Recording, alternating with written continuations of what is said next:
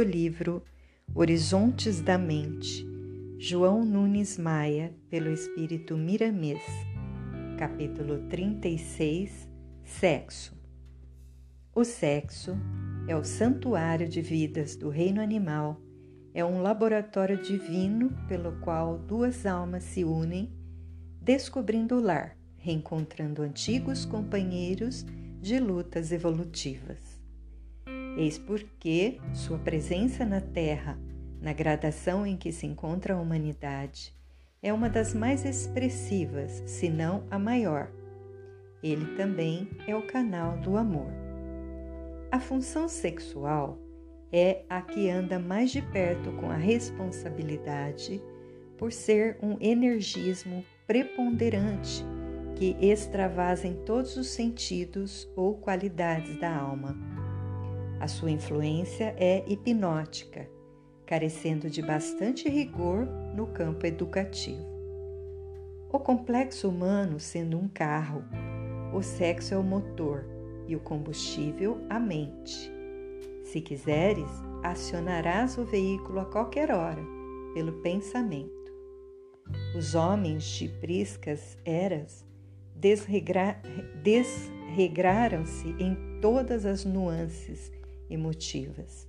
Enfraqueceram o tônus espiritual da vida pelo abuso, marginalizaram-se diante do esplendor da vida e, pelo fanatismo, passaram para o outro extremo, abstendo-se do sexo ou se fazendo castos pela imprudência religiosa.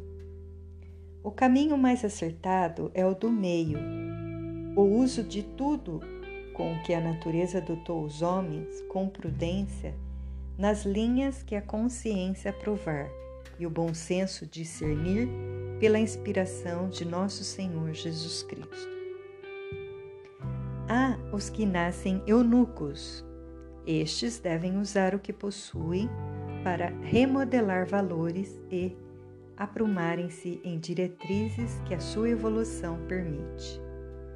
O espírito puro, em certas circunstâncias, vezes sem conta, reencarna no mundo com os órgãos sexuais atrofiados por não sentirem necessidade dessas emoções, sabendo transmutá-las e dividi-las em tarefas sublimadas, e quando nasce normal, sabe usar o sexo dentro da dignidade, o que não faz diminuir sua postura espiritual já conquistada em milênios de experiências.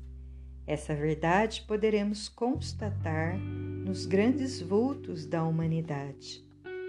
O sexo é o alicerce constituído pela vida e para a vida.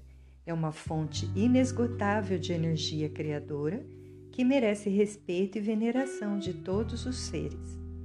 Esse mundo de sensações que chamamos de santuário e por vezes de prostituição é o brotar energético da mais intensa aglutinação de valores, onde o bom senso deve estar ativo para o seu devido uso, sem perversão, porquanto é o campo genético responsável pelas reencarnações dos espíritos na arena física. O ato sexual entre casais que se amam profundamente, em que a sintonia dos sentimentos ultrapassa todos os problemas da vida, em que a amizade está completamente envernizada na moral e na honestidade, se dá como uma transfusão de energias de vida de um para o outro, uma lubrificação nas engrenagens morfológicas um acalmar do sistema neurovegetativo e um ritmar das forças cerebrais. No entanto, quando isso acontece fora das leis acima mencionadas, tudo se altera, desde a infraestrutura molecular até o corpo espiritual. São magnetismos distonantes permutados sem capo de aceitação. O casamento é uma instituição da Terra para disciplinar também o instinto sexual.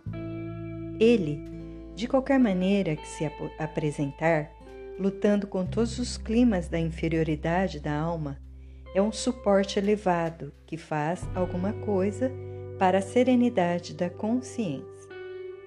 Os filhos são igualmente lábaros com inscrições disciplinares que fazem os pais se reterem diante de muitos impulsos que os levariam ao descrédito moral, como os pais são balizas ou roteiros a refletirem nas memórias dos filhos para que estes sustem um pouco a animalidade. O sexo agora está sendo o ponto primordial de todas as cogitações humanas. Há regressão na coletividade? Não. Apenas está se aflorando aquilo que está dentro em pleno sono.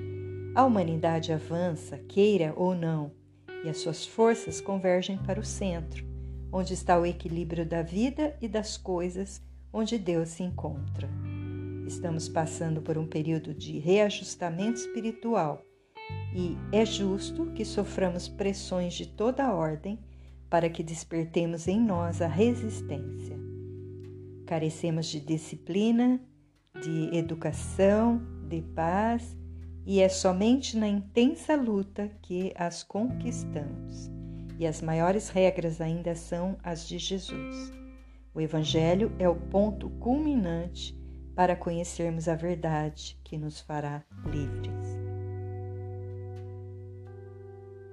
O sexo é o alicerce constituído pela vida e para a vida. É uma fonte inesgotável de energia criadora que merece respeito e veneração de todos os seres.